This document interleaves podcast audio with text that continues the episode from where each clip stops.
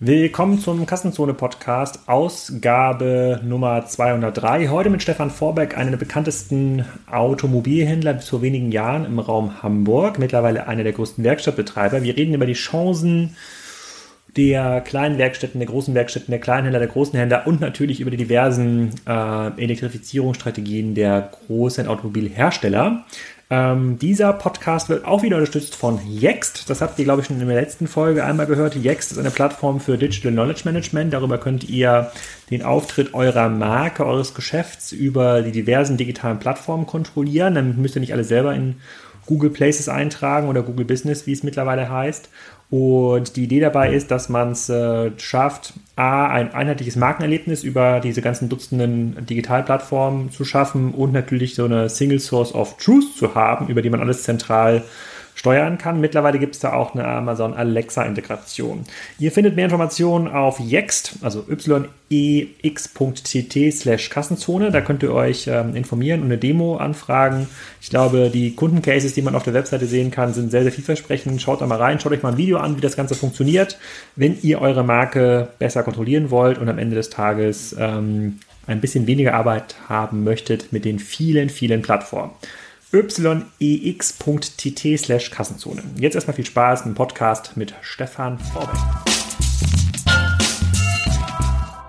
Stefan, willkommen zum Kassenzone.de Podcast. Deine Ausgabe 2 hier bei Kassenzone vor, vor einigen Jahren, ich glaube fast vor fünf Jahren, haben wir die erste Ausgabe äh, gedreht zum Thema Automobilhandel. Darum soll es auch heute gehen, dass eine ganze Menge passiert. Für diejenigen, die nicht die erste Ausgabe mit dir hören konnten, sag doch mal, wer du bist und was du machst. Ja, Alexander, erstmal ja vielen Dank, dass ich nach fünf Jahren mal wieder hier einfach ein bisschen ja den Handel oder die Werkstätten auch Revue passieren lassen kann. Äh, mein Name ist Stefan Vorbig. Ich betreibe mit Auto Vorbig eine ganz klassische Automobilwerkstatt, also Autoreparaturwerkstatt im Pkw-Bereich und Kleintransporter. Und ja, vielleicht muss man einfach sagen, was wir vor fünf Jahren waren wir noch stärker eingebunden im Handel, den wir ja mit einem eigenen Unternehmen, was uns angegliedert war, äh, ja, durchgezogen haben am europäischen Einkauf und haben so circa 1000 Autos im Jahr gehandelt, äh, haben uns da aber von getrennt. Und genauso haben wir auch einen eigenen Ersatzteilhandel gehabt, von dem wir uns auch ja wieder gelöst haben und haben uns eigentlich im Endeffekt ja den Laden einmal auf links gedreht, auch in den letzten fünf Jahren. War das die Haupteinnahmequelle vor fünf Jahren, als wir uns getroffen haben, Handel? Also 1000 Nein. Autos, was hat man denn so mit pro Auto dann an Marge gemacht? Dann, wenn man, hm. kannst du da zurück? Also ähm, ich bin irgendwann mal mit dem, mit der ganz klassisch mit der Werkstatt angefangen und habe das auch ja peu à peu aufgebaut und äh, das war einfach, ein, das war einfach wieder ein Baustein, den ich dazu haben musste, um mich auch weiter in den Flächen zu entwickeln, weil ich eigene Flächen brauche. Wenn du handelst, brauchst du Stellflächen und das hat einfach den Punkt gebracht, dass ich ja diese Flächen jetzt habe und die einfach nur ja weiter einsetzen muss. Aber ganz klassisch, ich bin reiner Reparateur. Für mich ist ganz, ganz wichtig äh, die Reparatur und ja, das ist einfach auch ja die Marge, die wir da machen. Und ähm, genau, dann können wir uns vielleicht nochmal ähm, anschauen, was in den letzten Jahren passiert ist. Und ich würde gerne diesen Podcast auch dafür nutzen, dass wir einmal über, über dieses Dilemma sprechen, dass die Hersteller eigentlich immer einen stärkeren Draht zum Endkunden suchen, also den ähm, ähm, durch die Elektrifizierung, aber auch durch die neuen Geschäftsmodelle, die damit einhergehen, äh, dass es für Händler dann zunehmend schwierig wird. Ich weiß noch, im ersten Podcast hatten wir darüber gesprochen, wie eigentlich so ein klassischer Eckhändler überleben kann, der auf so einem mit Kies gedeckten äh, Maschendrahtzaun-Ecke in der Hamburger Innenstadt, wo kriegt denn da nicht seine Autos her? Ähm, da hattest du erklärt, äh, dass das eigentlich ein ganz dankbarer ähm, Verwerter ist in der ganzen Verwertungskette, weil die Autos, die der verkauft, die kauft kein professioneller Händler mehr an. Deswegen ist das ganz cool, dass es den gibt. Ähm, aber vielleicht kannst du mal so ein bisschen grob erklären, außer jetzt, was bei dir passiert ist, was dem Markt eigentlich in den letzten fünf Jahren passiert ist. Äh, wenn ich mich richtig entsinne, ähm, war das ja schon damals nicht ganz so einfach mit dem Handelsmodell, weil nicht mehr so viel Marge drin war in den einzelnen ähm, Autos. Und äh, du, du siehst ja sehr, sehr viele Teilnehmer am Markt, ähm, bist da ja auch in einem ähm, Verband aktiv. Ähm, was ist so aus deiner Sicht in den letzten fünf Jahren im Wesentlichen passiert? Ja, also was uns ja was wirklich passiert ist, ist einfach, sind einfach andere Marktteilnehmer mit in den Markt gekommen.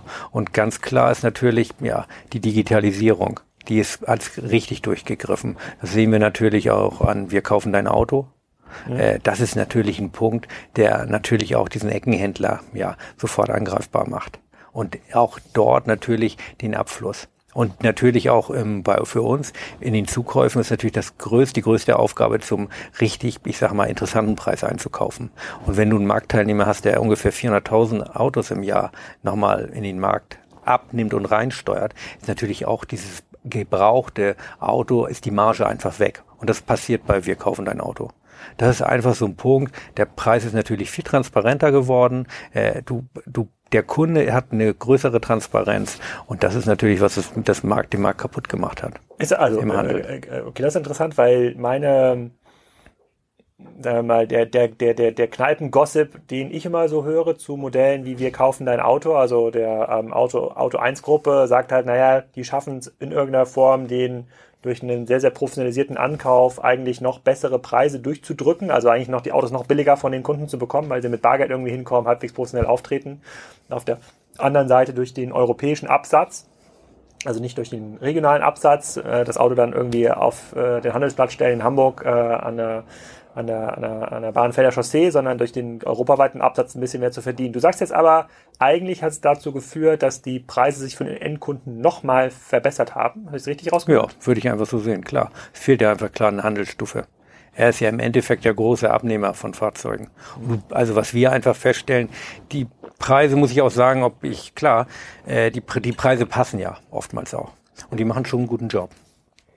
Das hat, das denn für viel, hat das denn für viel Furore gesorgt, ähm, Auto 1? Wir kaufen dein Auto in den Markt? Klar, ich denke mal, klar, für diejenigen, die es richtig, ja, die dort mitgearbeitet haben und im Gebrauchtwagengeschäft auch Zukäufe brauchten. Also, also ist die, Auto 1 so ein bisschen das, das, das Amazon der Gebrauchtwagen. Das würde ich, das würde ich, das genau, so? ja. Ja. Passt schon.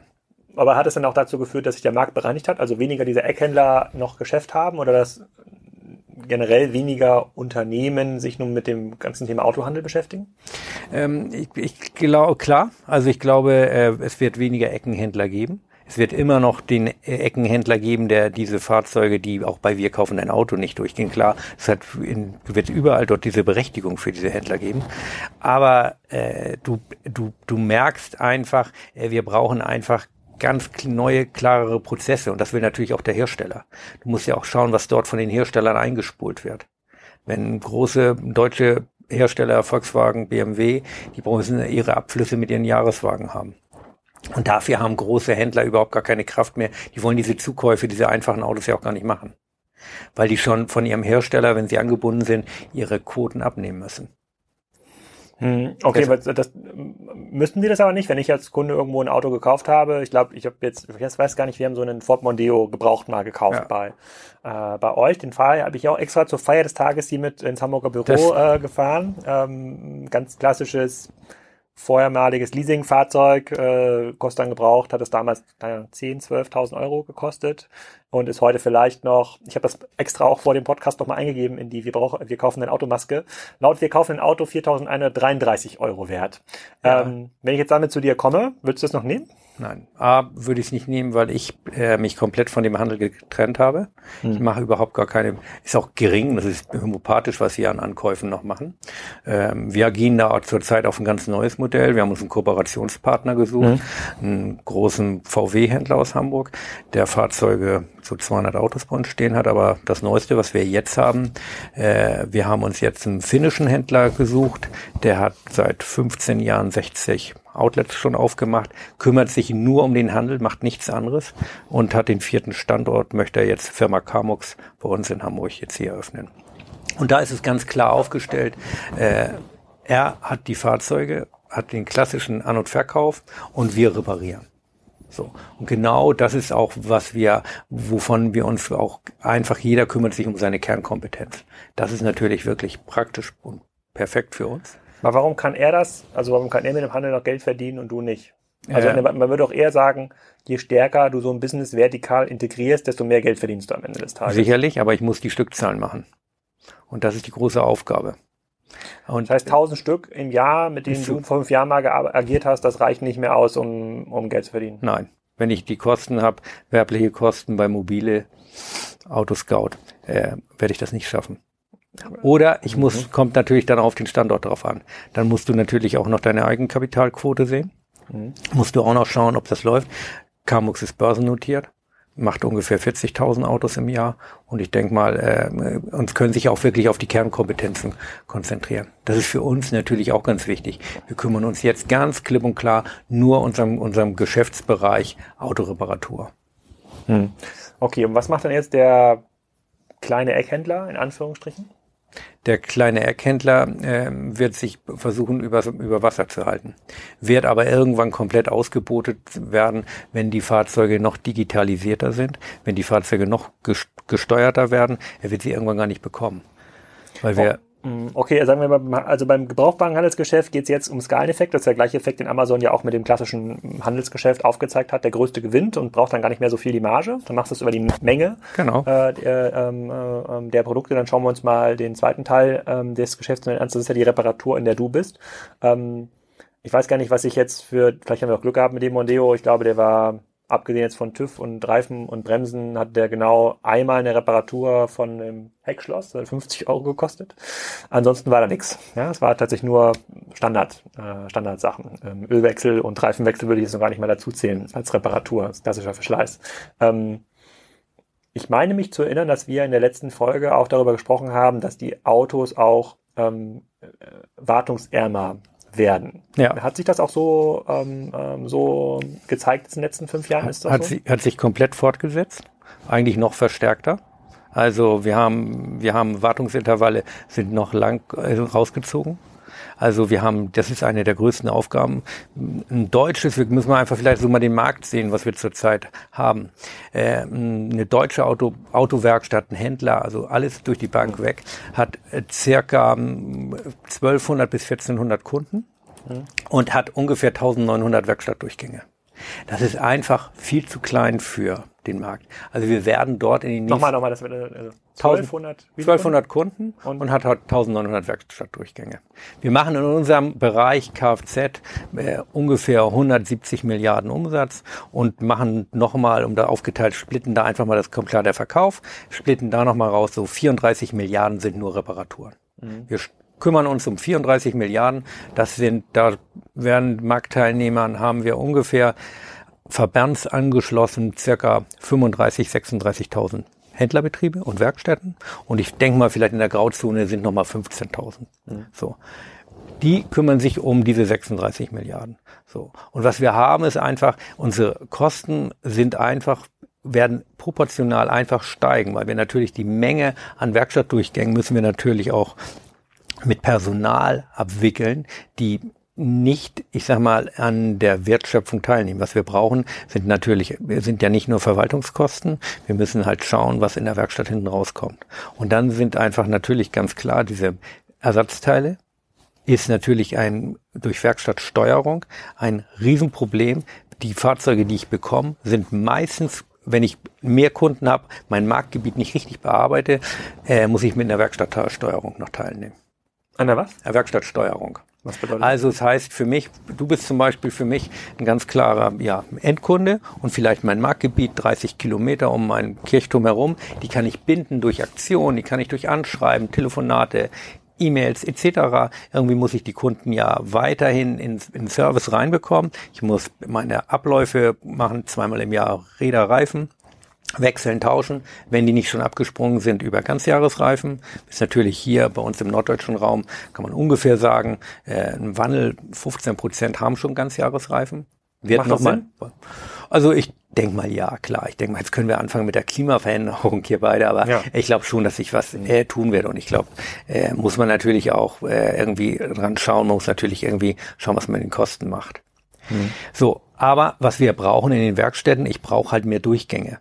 So, und äh, das Schönste ist natürlich, um noch eine Marge aufrechtzuerhalten, ich brauche entweder große Flotten, die bei mir einsteuern, weil da habe ich natürlich keine Overhead-Kosten, die ich in Werbung etc. machen kann, die werden mir zugesteuert. Das heißt aber auch, ich arbeite für andere Verrechnungssätze. Ich arbeite für andere Materialeinsätze.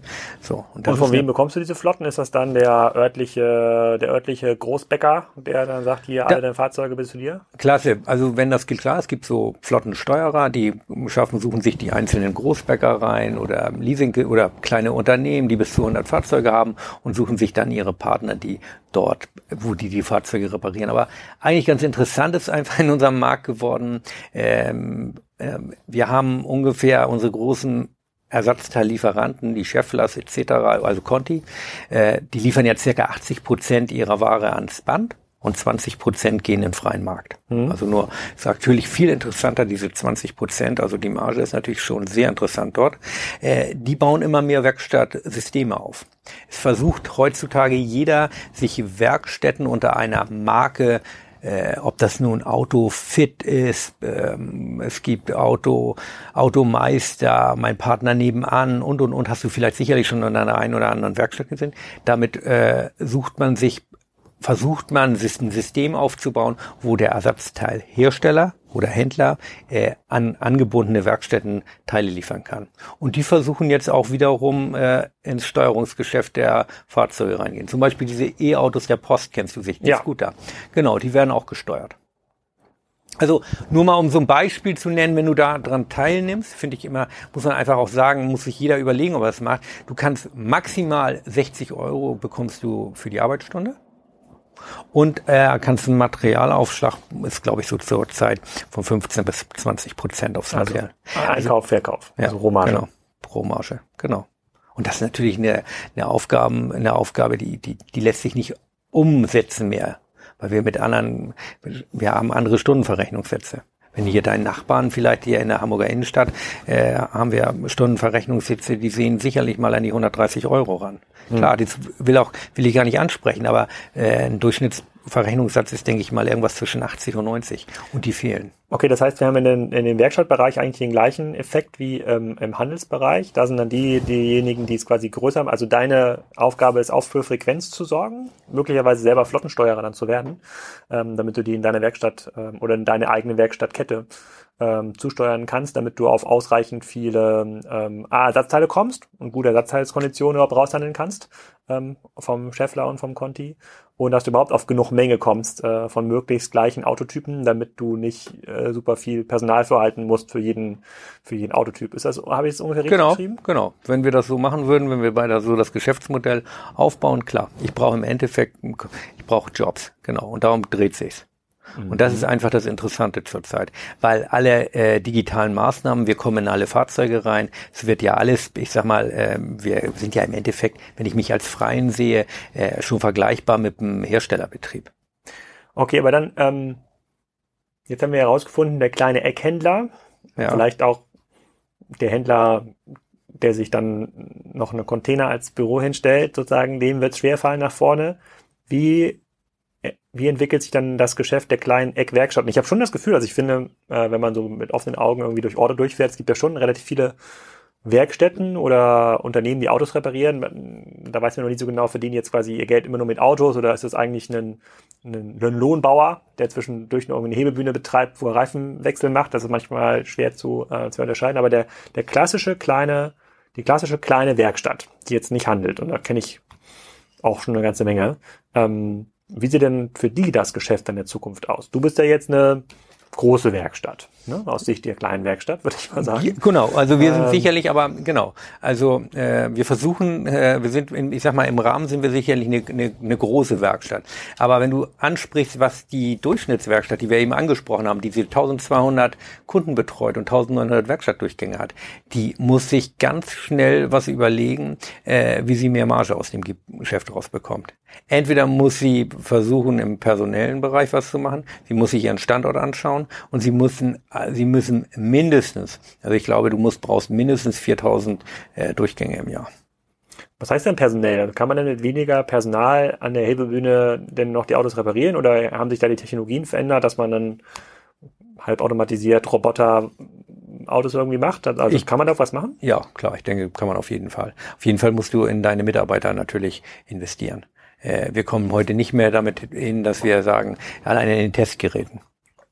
Und wir müssen halt versuchen, äh, und äh, du musst dich ständig weiterentwickeln. Was du halt brauchst, ist aber nochmal um, um ganz klar, was du brauchst, du musst dich auf deine Kernkompetenz beschränken. Du musst versuchen, viele Dinge einfach dich, glaube ich, zu lösen. Du kannst halt nicht mehr, wir haben eine Durchschnittsmarge wahrscheinlich unter im Automobilbereich von 1%. Also manche träumen auch noch von 1,5. Wie 1% bei was? Äh, Bruttomarge auf den Umsatz. Klar. Verkauften Autos oder Werkstatt? Alles komplett durch die Bank weg. Wenn du natürlich eine Werkstatt hast, sieht das natürlich anders aus. Das ist natürlich auch die Rechnerei, die wir haben. Was wir brauchen, lächelst du, klar. Logisch, klar. Wenn ich ein Autohändler bin, sieht das natürlich auch anders aus, wenn ich 1,1,5 habe. Aber also im Werkstattbereich, klar. Aber du musst natürlich auch so einen kleinen Betrieb sehen. Was, wie rechnet er seine Immobilie ab? Was, was passiert? Wie, wie zahlt, was für ein Gehalt zahlt er sich? Das, in den nächsten Jahren werden wir so viele Unternehmen, die im Markt übergeben werden. Wir haben ja überhaupt gar keine ja, Nachfolgeregelung. Das ist ein, auch ein, ein Riesenpunkt, der da auf uns zukommt. Aber wenn du nochmal auf dahin kommst, was passieren wird, also du musst entweder musst du dich spezialisieren auf einen ganz klaren Typ, wie du zum Beispiel meinetwegen nimmst du Nimmst du Volkswagen, vielleicht kannst du den einen oder anderen auch noch zusammennehmen, kannst die VW-Gruppe machen, aber alles zu machen, das wird schwierig werden. Oder du hast die richtigen Leute. Also dieses das sind ja keine guten Nachrichten, aber da bin ich mir ja ganz sicher, äh, die Händler und Werkstätten sind ja immer in gemeinsamer Partnerschaft mit den Automobilherstellern groß geworden. Die Automobilhersteller werden ja sicherlich helfen wollen, dass es allen gut geht. Ähm, wie schätzt du denn, also Schäffler und Conti verstehe ich, ja, sozusagen in irgendeiner Form vertikalisieren, Franchise-Systeme vielleicht mitfinanzieren, aufbauen, damit Klar. man da die eigenen Produkte halt reinpresst. Ja. Ähm, macht das Sinn? Liegt auch naheliegend, ist auch nicht so teuer. Ähm, wie ist denn dann die Zusammenarbeit mit äh, der Ford-Gruppe, Volkswagen-Gruppe, Mercedes, BMW? Du siehst ja dann jetzt mehr, du kennst ja mehr Händler und Werkstätten. Wie ähm, was, was tun die denn, äh, äh, damit wir in den nächsten Jahren jetzt kein Werkstattsterben sehen? Gut, okay, aber da musst du natürlich sehen, die Hersteller, ich denke mal, jeder, der, ja, jeder weiß, was wir, ich sag mal, was wir für, eine, für ein Dieselproblem hier in Deutschland haben. Äh, da kommst du natürlich auch auf die Händler, kommt vielleicht einfach da nochmal reinspielen lassen, den Eckenhändler. Also ein Diesel heutzutage, ich sag mal, in Stuttgart oder in Frankfurt äh, in den Markt zu bringen, ist schon schwierig, wenn der eine Euro 5 hat. Weil jeder hat es irgendwie mitbekommen, da kann halt von Farbverbot Angeboten betroffen sein. Ich will jetzt gar nicht auf das Thema angehen, ob wir rückrüsten können, ob wir äh, Cuts einbauen können. Ich glaube, das ist überhaupt gar kein Problem für uns. Für unsere Branche ist das kein Problem. Wenn wir das Go kriegen, äh, einen SCR-Katalysator nachzurüsten, der auch in Flensburg die Genehmigung hat, sind wir die Ersten, die das machen. Also um das nochmal zu sagen, ich denke, da stehen 36.000 Betriebe in Deutschland parat. Muss ich auch als, als Verbandsmitarbeiter eigentlich sagen. Das sehe ich überhaupt nicht als Problem an. Das Problem ist ja nur äh, die Aufgabenstellung, äh, es wird vom Hersteller äh, die Möglichkeit oder dem wird demnächst gegeben, die Fahrzeuge natürlich noch viel direkter zu steuern. Das siehst du zum Beispiel bei BMW. BMW ist einer der ersten, der, der seine Digitalität, Digitalprogramme perfekt drauf hat. Wenn ich heutzutage habe ich einen Zugang zu jedem BMW, den ich haben möchte, auch bei uns in der Werkstatt. Äh, wir könnten eigentlich sofort die Teile auch direkt, wenn wir bei dir, du hättest einen BMW, direkt bei dir im Fahrzeug sind, könnten wir sofort die Teile auch über BMW bestellen und nicht mehr über meinen Zuliefererbetrieb. Also man will da natürlich auch schon ran, man will uns mit uns Freien natürlich auch komplett mit jeder Werkstatt zusammenarbeiten. Aber im Endeffekt durch die neuen Fahrzeuge wird, hatten wir auch, glaube ich, vor, vor fünf Jahren schon gesprochen. Also komplett hat sich das durchgesetzt. Die Fahrzeuge werden demnächst gesteuert werden, werden jetzt ja schon gesteuert.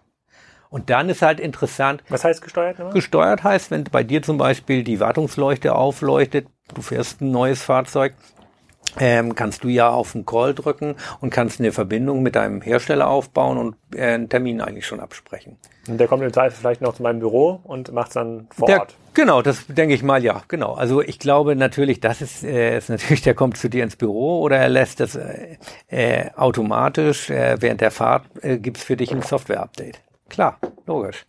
Und da sind wir schon bei BMW soweit? Ja, bei BMW sind wir, bei jedem Hersteller sind wir eigentlich soweit. Es dreht sich eigentlich jetzt nur noch darum, äh, wer diese Jobs nachher bekommt. Und ich glaube auch, das merke ich, also ich glaube, da, da sind wir ja alle, spielen wir zusammen, ob das nun ein Herstellerbetrieb ist oder ein freier Betrieb.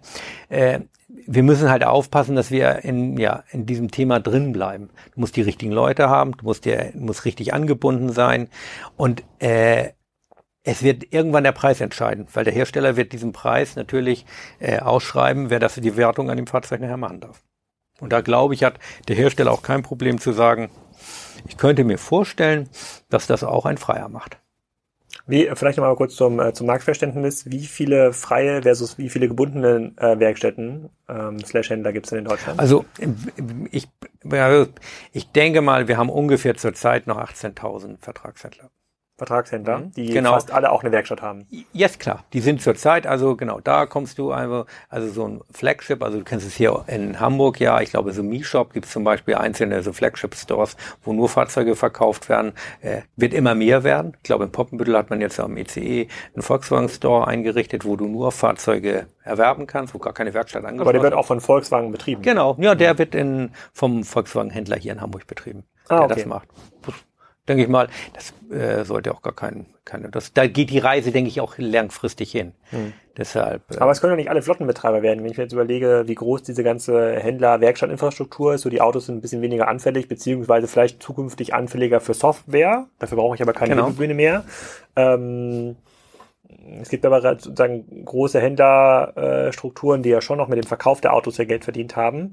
Ähm, wir hatten auch vor fünf Jahren schon über das ganze Thema Leasing äh, gesprochen. Das hat sich ja mittlerweile auch eher für den Privatkunden schon fast, ähm, ähm, ist das schon attraktiver, weil genau. so viele Autos in den Markt gepresst werden. Da kriegt man ja Leasingquoten von 0,3 Prozent. Und da, da, kann sich ja keiner mehr ein Auto kaufen. Das macht ja gar keinen, genau. das macht ja gar keinen Sinn mehr. Das ist ja spottbillig geworden. Ich hatte für 100 Euro im Monat plus Versicherung sozusagen ordentliche Autos irgendwie an, ähm, anleasen. Ähm, dann, dann dürfte doch aber, wenn du jetzt auf so einer Verbandstagung bist oder generell mit Kollegen aus der Industrie sprichst, ähm, gibt es vielleicht den einen oder anderen, der sagt, ja, er verspricht sich vielleicht durch Digitalisierung, durch eine höhere Automatisierung seiner Werkstatt äh, noch so ein bisschen einen, einen Uplift. Für, die, für die meisten ist es aber ein, ein Rückzugsgefecht, oder? Genau, wird, ja, klar. Es ist ein Rückzugsgefecht. Merkst du ja auch, auch wie die oder ich sag mal die äh, Händlerstruktur in Deutschland gestrafft wird. Man möchte sich natürlich auch von Händler, alle Händlerverträge, ich denke mal, Volkswagen, BMW hat gerade das die erst nächste Aufgabe zu lösen. Bei Volkswagen sind alle Händlerverträge gekündigt worden. Ich glaube, neue Verträge sind auch schon unterschrieben, aber natürlich auch zu neuen Bedingungen. Und da gibt es natürlich immer die Bedingung, äh, was darf der Hersteller nachher? Darf der Hersteller Direktverkäufe machen? Darf der im Marktgebiet eigene Shops eröffnen? Also äh, klar, es Rückzug. Und deshalb siehst du natürlich auch, dein Auge wird demnächst in den nächsten Jahren immer mehr Werkstätten, äh, die sich von ihrem Händlervertrag gelöst haben, wahrnehmen, die jetzt in dem freien Bereich sind. Da spielt es natürlich ein Scheffler oder Conti natürlich zu, zu sagen, Mensch Leute, nimmt doch unser System. Nimmt doch unser System. Ich, wir liefern euch alles. Ihr seid auf einmal frei. Ihr könnt das. Aber nochmal, äh, frei hat ja auch was, äh, das muss man ja auch leben wenn du aus so einer Händler, aus einem Händlervertrag kommst, hast du ja jahrelang immer mit dem, vielleicht mit dem einen oder anderen selben Spieler zu tun gehabt. Frei alle Fahrzeuge zu reparieren, das wäre natürlich ganz was anderes. Ist ja nicht so ganz einfach. Ist das nicht so einfach? Ja, nicht einfach, aber du musst es leben. Du bist ja auf einmal, hast du niemanden, der dir sagt, Mensch, welche Werbung du schaltest, äh, warum du welche Anzeigen du machen musst. Äh, du hast keine Unterstützung vielleicht im Bereich von technischen Equipment. Du musst dir eigen, du musst dir schon Gedanken machen. Wir sind schon und es hat schon was damit zu ist tun. Denn, ist denn die Problematik ähm, überall gleich? Also du hattest ähm, dir wahrscheinlich auch das Video angehört, was ich mit äh, Gerard aufgenommen habe von, äh, von ESA aus der Schweiz. Ja, In der Schweiz gibt es auch große Automobilgruppen, ähm, äh, die ich mal besucht habe, die AMAG und viele genau. andere, die da riesige Bestände importieren. Da geht es, glaube ich, um 20, 30.000 Autos ja. äh, im Jahr. Da habe ich auch gelernt, dass äh, in der Schweiz jeder vierte Golf ein, äh, eine R-Variante ist, also quasi dieses Topmodell. Ja. Äh, also nicht Golf, also jeder, jeder VW. Und in Deutschland sind wir, glaube ich, bei zwei Prozent sind es, glaube ich, eher. So ein hm. Golf R sieht man gar nicht so oft in, äh, in Deutschland oder ein Passat R. Ähm, ist das überall gleich strukturiert oder gibt es da Unterschiede in, in, in Europa in den einzelnen Märkten? Unterschiedliche, ja klar. Wir haben komplett unterschiedliche äh, Strukturen. Also da muss man aber noch sagen, ich glaube, deine Frage zielt dahin, wir haben hier, wir sind gerade so in, in man muss natürlich auch unterschiedliche äh, Bundesländer sehen. In Mecklenburg-Vorpommern ist im Werkstattbereich und Händlerbereich natürlich ganz anders strukturiert als in Baden-Württemberg und in Bayern ist auch anders als Schleswig-Holstein. Dort gibt es viel mehr kleinere Werkstätten. Und hier sind wir ein Flächenstaat. Ähm, um, um da nochmal zu sagen, äh, wir das kann man, das kann man nicht vergleichen. Und auch die Schweiz zum Beispiel mit ihrem ESA-Prinzip fand ich sehr interessant, äh, dass sie das über einen Verband machen, äh, ihren Ersatzteileinkauf. Also äh, freue ich mich schon in den nächsten Tagen darauf, mit den Herren mal zu diskutieren, wie das denn umgesetzt wird. Finde ich eine lobenswerte Angelegenheit, aber äh, wir haben hier halt die große Aufgabenstellung. Das sind immer zum Glück eigentlich noch eigenständige Unternehmen der Werkstätten. Und die haben natürlich auch ihren eigenen Kopf. Wenn wir die so steuern würden, dass wir alle hier über eine Plattform einkaufen würden, ja, das wäre ja, das wäre sicherlich gut. Aber so haben wir natürlich einen riesen Preiswettbewerb. Äh, da gibt's ein ATP, da gibt's ein Amazon. Die Leute versuchen ja schon unterschiedlich auch für ihre Werkstätten einzukaufen. Aber kaufen die Leute dann bei Amazon, also die Werkstätten bei Amazon Teile ein? Hm, Oder, ich- oder kleine- Kunden, die dann was mitbringen? Das Werkstatt? zum Beispiel ist ja auch so ein Punkt, der sicherlich irgendwann kommen wird. Zurzeit, denke ich mal, äh, ist der noch ähm, verhältnismäßig ruhig. Und haben wir noch nicht die Aufgaben, äh, dass ständig Leute mit ein- mitgebrachten Teilen kommen. Weil es natürlich auch, muss man auch ganz klar sagen, ähm, äh, die, der Teilestamm ist oftmals nicht richtig zu bestimmen, es sind die falschen Teile, es passt nicht. Und dann gibt es immer wieder die Diskussion, wer zahlt denn das den Einbau, wer zahlt den Ausbau, wenn es nicht passt, wer übernimmt die Gewährleistung. Und man muss natürlich ganz klar sagen, muss man auch jeden verstehen, äh, der für mitgebrachte Teile einen anderen Verrechnungskurs hat. Es geht halt nicht. Aber da werden sich natürlich auch eine aus, einige überlegen, ob sie angeschlossene Werkstätten irgendwann haben, äh, die die Teile einbauen. Wir haben es ja bei Teil 24, bei Reifen äh, gibt's ja auch. Hat Kfz-Teile 24 Werkstätten? Wie bitte? Hat Kfz-Teile 24 Äh, ich weiß nicht, aber die, die haben auf jeden Fall ihre Berliner. Also, aber ich weiß nur bei Tire 24, dass du dich aufschalten kannst und du wunderst dich irgendwann, warum immer die Reifen geliefert werden. Aber auch da muss ich jedem nur sagen, also wir haben es ja auch festgestellt, das Preisgefüge ist oftmals noch besser als äh, bei einem selbst. Also ist schon, der Preis ist nicht unbedingt schlecht, den man bei Tire 24 äh, verrechnen kann. Ja? Hm, Okay. Also, Aber du merkst, äh, Ja. es kommen immer mehr Teilnehmer, die dort dran wollen und die wollen die Vielleicht können, wir da, vielleicht können wir das sozusagen nochmal einen anderen, sozusagen aus einem anderen Blickwinkel das Ganze angucken. Wenn du heute Endkunde wärst, so wie ich, also ich brauche jetzt ein Auto für die Familie, so, das äh, muss, da müssen irgendwie Kinder reinpassen und das muss Ja. man zum Strand aushalten und dann, es muss auch meinen Parkschaden irgendwie aushalten, äh, ähm, aushalten können, der selbstverständlich nicht von mir kommt, äh, auch nicht von meiner Frau, schönen Gruß, falls Ja. den Podcast hören sollte, sondern von äh, einem Parkgegner. Okay. Wie wäre dein Vorgehen heute? Also wie würdest du heute kaufen? Wenn ich ein Fahrzeug kaufen würde, Ja? Ich würde auf jeden Fall, ähm, ich würde auf jeden Fall erstmal mich äh, informieren. Klar, also erstmal würde ich gucken, in welcher Thematik ich bin, in wo wohne ich, wo lebe ich, was, welche Schadstoffminderungsstufe brauche ich, brauche ich schon 6D Temp, äh, kann ich noch mit dem Euro 5, in welchem Bereich fahre ich, was will ich mit dem Fahrzeug überhaupt machen? Ich würde mir auch so auf jeden Fall erstmal, also mich komplett informieren und wie lange will ich dieses Fahrzeug überhaupt fahren? Und was will ich damit machen? Ja, ich Äh, kann jetzt verraten, wie lange mit dem Moneo fahre ich, bis er kaputt ist. Das ist das, das, ist das Ökologischste. Also bis Ja, das Ding halt klar. nicht mehr fährt, dann nehmen wir halt ein anderes. Genau, genau. Aber du musst halt immer, genau, du nimmst ein anderes, aber äh, zum Glück sind wir Autofahrerland Deutschland und ich sag mal, unsere Zulassungszahlen sind perfekt. Wir haben ungefähr, ich denke mal, wir sind jetzt bei 47 Millionen PKWs, die So hier laufen. viele? Ja, ja, wir sind steigend wieder. Also klar, dieser Monat ist sicherlich nicht so schön gelaufen. Klar, das dreht sich auch um WLTP, also der Abgasnorm, aber ich denke mal, äh, wir machen schon was. Aber du musst natürlich irgendwo, wenn du sagst, äh, du musst natürlich schauen, was der, der Kunde ja braucht, ist Sicherheit. Und der Kunde braucht kein Fahrzeug, wo wir in die nächsten, wenn ich dir was sagen soll, der braucht nicht von seinem Händler, äh, wo du nicht mehr nach Stuttgart, Frankfurt oder Hamburg fahren kannst. Oder wie wir heute Morgen gehört haben, äh, Berlin ist der nächste Standort. Das, das geht nicht. Und da muss man ganz klipp und klar, würde ich dir immer sagen, hallo, schau und informier dich auch ein bisschen über E-Mobilität. Weil das ist genau der Punkt, wenn du die richtige Strecke für dich zum Beispiel, haben wir ja schon mal drüber gesprochen, äh, könnte das passen. Ja. Aber da muss natürlich auch die richtige Förderung kommen. Und da ist natürlich noch ein bisschen, äh, da brennt noch nicht so richtig in Deutschland die Luft. Genau, und eben sozusagen du als sozusagen Werkstattvertreter, jetzt sind der E-Mobile jetzt schon seit ein paar Jahren auch in Deutschland am Markt. Es gibt da jetzt mobile, also klar, Tesla sowieso, aber ich glaube, damit hast du gar nichts zu tun. Das repariert ja irgendwie Tesla selber, wenn da was kaputt ist, wenn ich das richtig verstanden habe. Genau. Renault hat irgendwie E-Mobil, Nissan hat ein E-Mobil, Golf ganz wenig, glaube ich. Soll aber losgehen, genau. Ja, wie, wie, wie, war, wie ist denn die Erfahrung mit den Immobilien, was so Reparaturbedürftigkeit oder Werkstattbesuche angeht? Also schrecklich. Für dich? Ist so, ja, ist schrecklich für uns, ja klar. Ist nichts mehr dran. Also wenn du die Zahlen hörst, dann können wir, klar, können wir beide hier drüber sprechen. Also äh, wenn das sich durchgesetzt hat, äh, denke ich, wird der Markt mindestens 30 Prozent verlieren. Können wir noch so viel uns das schönreden. Aber es wird kommen. Und deshalb ist auch der Punkt nochmal, Weil an dem ganzen Thema so Getriebe, Motor einfach nichts mehr kaputt geht. Aggregate etc. Ja klar, kein Öl, kein Luftfilter, ja, hast noch einen Pollenfilter, ja, da ist nicht mehr. Das ist ein, ein fahrender E-Motor. So.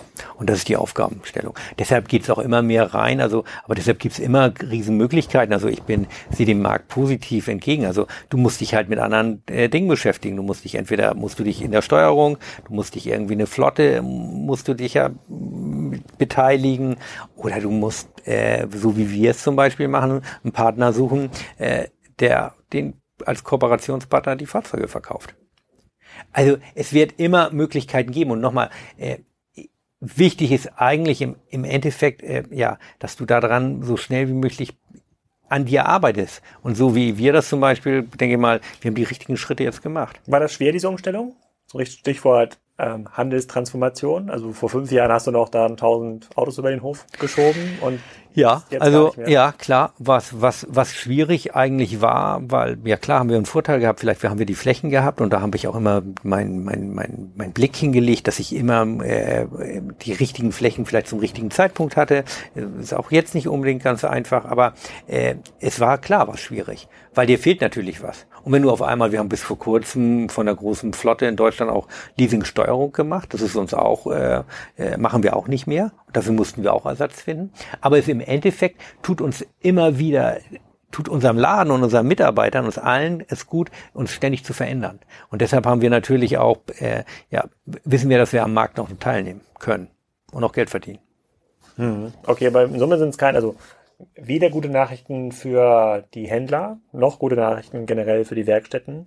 Eigentlich noch gute Nachrichten für die Automobilbauer, die jetzt ja mit dem Thema Elektrifizierung erhebliche Probleme haben, da die Umstellung voranzutreiben. Also abgesehen für Tesla, aber ähm, gibt es ja. auch positive Sachen im Markt? Also ja, du kannst jetzt positiv auf Veränderungen schauen und sich dich mit neuen Geschäftsmodellen beschäftigen, fair enough, aber wo man sagt, so das sind eigentlich sozusagen Trends, die dir aus Marktsicht helfen, dass in Zukunft mehr Autos gefahren werden, keine Ahnung, der Trend zum Kleinstauto, also mehr kleine Autos auf Klar, also ein Riesentrend oder was mir, was mir auf jeden Fall, was super ist, äh, ich habe die Möglichkeit, mit jedem Hersteller zu kommunizieren.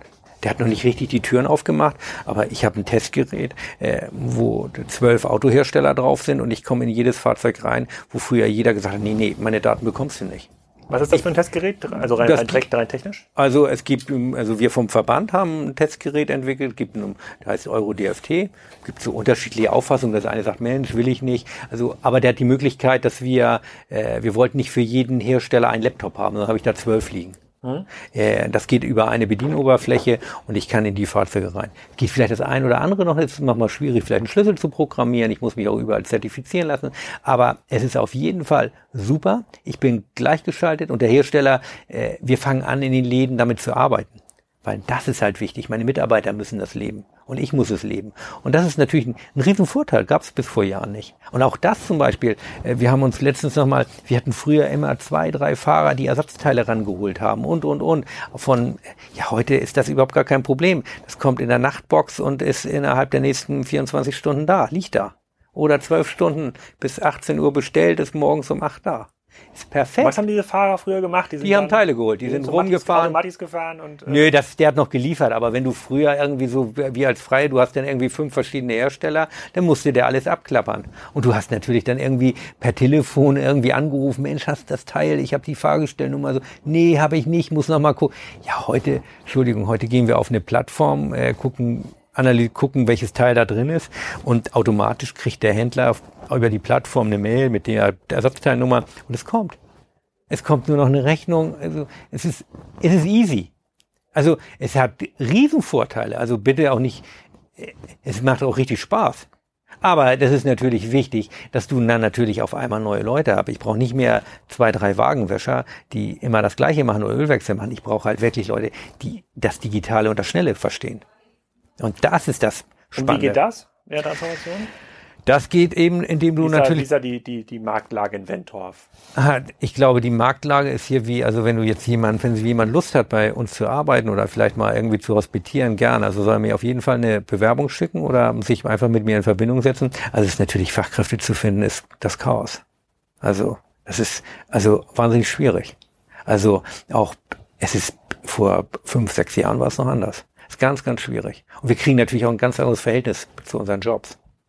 Und ich glaube, in der Zukunft ist das eigentlich ein, ja, ist natürlich auch ein, ein, ein, toller Beruf, den wir haben. Ist ja nicht mehr, dass du nur noch dreckig, schmutzig und schmierige Hände hast. Du hast mit Kommunikation nur mit Kunden zu tun. Wir haben Kameratechnik und, und, und, und an den Fahrzeugen. Und du kannst dich, er hast alle Möglichkeiten, dich heutzutage weiterzubilden. Also wirklich äh, perfekt. Also ein paar positive Sachen in ja. der Automobilindustrie gibt es schon noch am Ende des Tages. Ja, aber nochmal, also ich weiß auch nicht, ich glaube auch die anderen Dinge, äh, ich glaube auch, wo, wo, ja, wo Schatten ist, ist auch Licht oder wo Licht ist auch Schatten. Also da, nochmal, das ist halt, das ist die Veränderung. Das ist, ist ja auch nichts Schlimmes. Hm. Deshalb ja, ich, ich, also ich überlege, ich, ich, bin die ganze Zeit im Nachdenken, diesen Dreieck, so Hersteller, Händler, Werkstätten, ähm, wir hatten irgendwie das größte Thema, aber eigentlich es haben alle relativ große Thema. Also die Hersteller sicherlich durch das ganze Thema Elektromobilität, wo sie ein bisschen gepennt haben, aber wo jetzt ja auch äh, neue Typen auf den Markt kommen. Verfolgst du das so ein bisschen, was da Audi mit e-tron macht und Mercedes mit EQ und wo gibt was hat BMW auch eine eigene äh, mit i? Ja. Verfolgst du da so ein bisschen, was da kommt? Ja, natürlich klar. Das ist natürlich bei uns klar. Wir haben eine E-Tankstelle schon jahrelang, wo wir kostenlos Strom verschenken und irgendwie äh, klar beschäftigen wir uns damit. Das ist einer der wichtigsten Punkte. Das ist, äh, weil wir auch äh, daran teilhaben wollen. Also, und natürlich wollen wir natürlich auch so, so früh wie möglich äh, da was mitmachen. Und ich sag mal, äh, Elektromobilität ist ja nicht nur Tesla. Wo wir sicherlich hier in Hamburg eine höhere Dichte haben von den Fahrzeugen. Aber äh, das ist das Spannendste. Und das ist, macht ja auch Spaß, äh, dass wir irgendwo noch eine analoge Welt haben und dann also das Digitale mit dem verschmelzen. Deshalb, äh, also es gibt viele positive Dinge. Man muss halt nur, man muss sich schnell umstellen. Hm. Dann vielleicht noch äh, letzte und, und wichtigste Frage, was für ein Auto fährst du? Ähm, ich fahre, ich habe mir jetzt gerade, ich habe lange einen alten Golf aus 98 gefahren, der hatte aber 180.000 runter. So und ich habe jetzt eigentlich im Endeffekt, ich, ich hing immer irgendwie, ich hing an Hängen an so einem alten Golf und ich habe mir. Was ist das denn für ein Golf? Ein Golf 4? Nee, das ist Golf 3 oder was muss das sein? Golf 3, ne? Ja, ja, genau. So, und habe jetzt noch einen 98er gefunden, der nur 6000 Kilometer hat. Der ist wie neu, also wirklich, du als Autoliebhaber kennst das ja. ja. Aber wenn du so ein Auto mit 6000 Kilometern, und den fahre ich jetzt gerade seit ein paar Monaten und ich muss sagen, es, ja, ich, ich liebe diese Technik. Aber deshalb auch nochmal, ich, ich liebe auch äh, schnelle Autos, ich fahre auch gern was anderes, aber ähm, ich liberiere gern auch alte Autos, neue Autos. Mir ist das, ja, das ist so, da hängt so ein bisschen mein Herz dran. Golf 3 Liebhaber. Gibt's genau. Noch so, gibt's noch nicht so viele, glaube ich. gibt's noch nicht so, gibt's noch nicht so viele. Mit 6000 Kilometer muss man auch erstmal noch einen äh, finden. Vielleicht ein VR6 sogar? Oder? Nein, leider nicht. Nein, da ist so ein kleiner Motor drin, aber deshalb, das ist natürlich auch, muss man auch natürlich sagen, ich bin natürlich schon irgendwie, ja, durch diese ganze Dieselmalesche irgendwie schon gebrannt und man äh, hat da ständig irgendwie, ich habe nur das Ohr am Radio und höre eigentlich immer nur, wo sind Fahrverbote, was passiert, wie wird eine Umrüstung kommen, was wird kommen. Wir in Hamburg sind ja noch eigentlich nur durch zwei Straßen hier eigentlich bedroht. Aber wenn du natürlich, äh, da muss man natürlich auch, auch wirklich an andere, andere Autowerkstätten denken oder an meine, an, an, an meine Kollegen. Und meine Kollegen, die haben sitzen oftmals in Gebieten, wo demnächst keiner ihrer Kunden eigentlich mehr kommen kann. Und das ist natürlich über, also unvorstellbar. Und äh, deshalb ist natürlich so, auch dass ich jetzt zum Beispiel sage, Mensch, ich brauche keinen äh, 16V, ich brauche einen Kleinmotor. Ich gucke schon, Alter, was der Kraftstoff kostet. Finde ich auch ganz interessant mal. Also einfach zu schauen, was verbraucht er, was verbraucht so ein altes Auto und was verbraucht auf einmal so ein, äh, wenn ich ja neuen Was Golf verbraucht so ein Golf 3 von 98? Also ich komme, also der wird irgendwas um 6, 7 Liter brauchen. Ja, der Mondeo hier von was heißt 2010 hat auf 5. Ja, siehst, genau. Genau. Also Nix. Deshalb. Aber deshalb, äh, mein Herz hängt ein bisschen an Volkswagen und ja, vielleicht.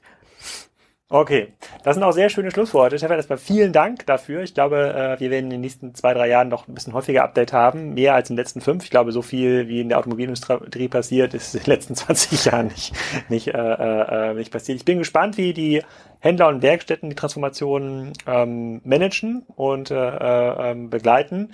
Ähm, ich als Kieler bin ja auch demnächst vom Fahrverboten bedroht, aber ich ignoriere das einfach so ein bisschen. Irgendwie wird man da schon durchkommen. Vielleicht muss man halt drum rumfahren um Kiel.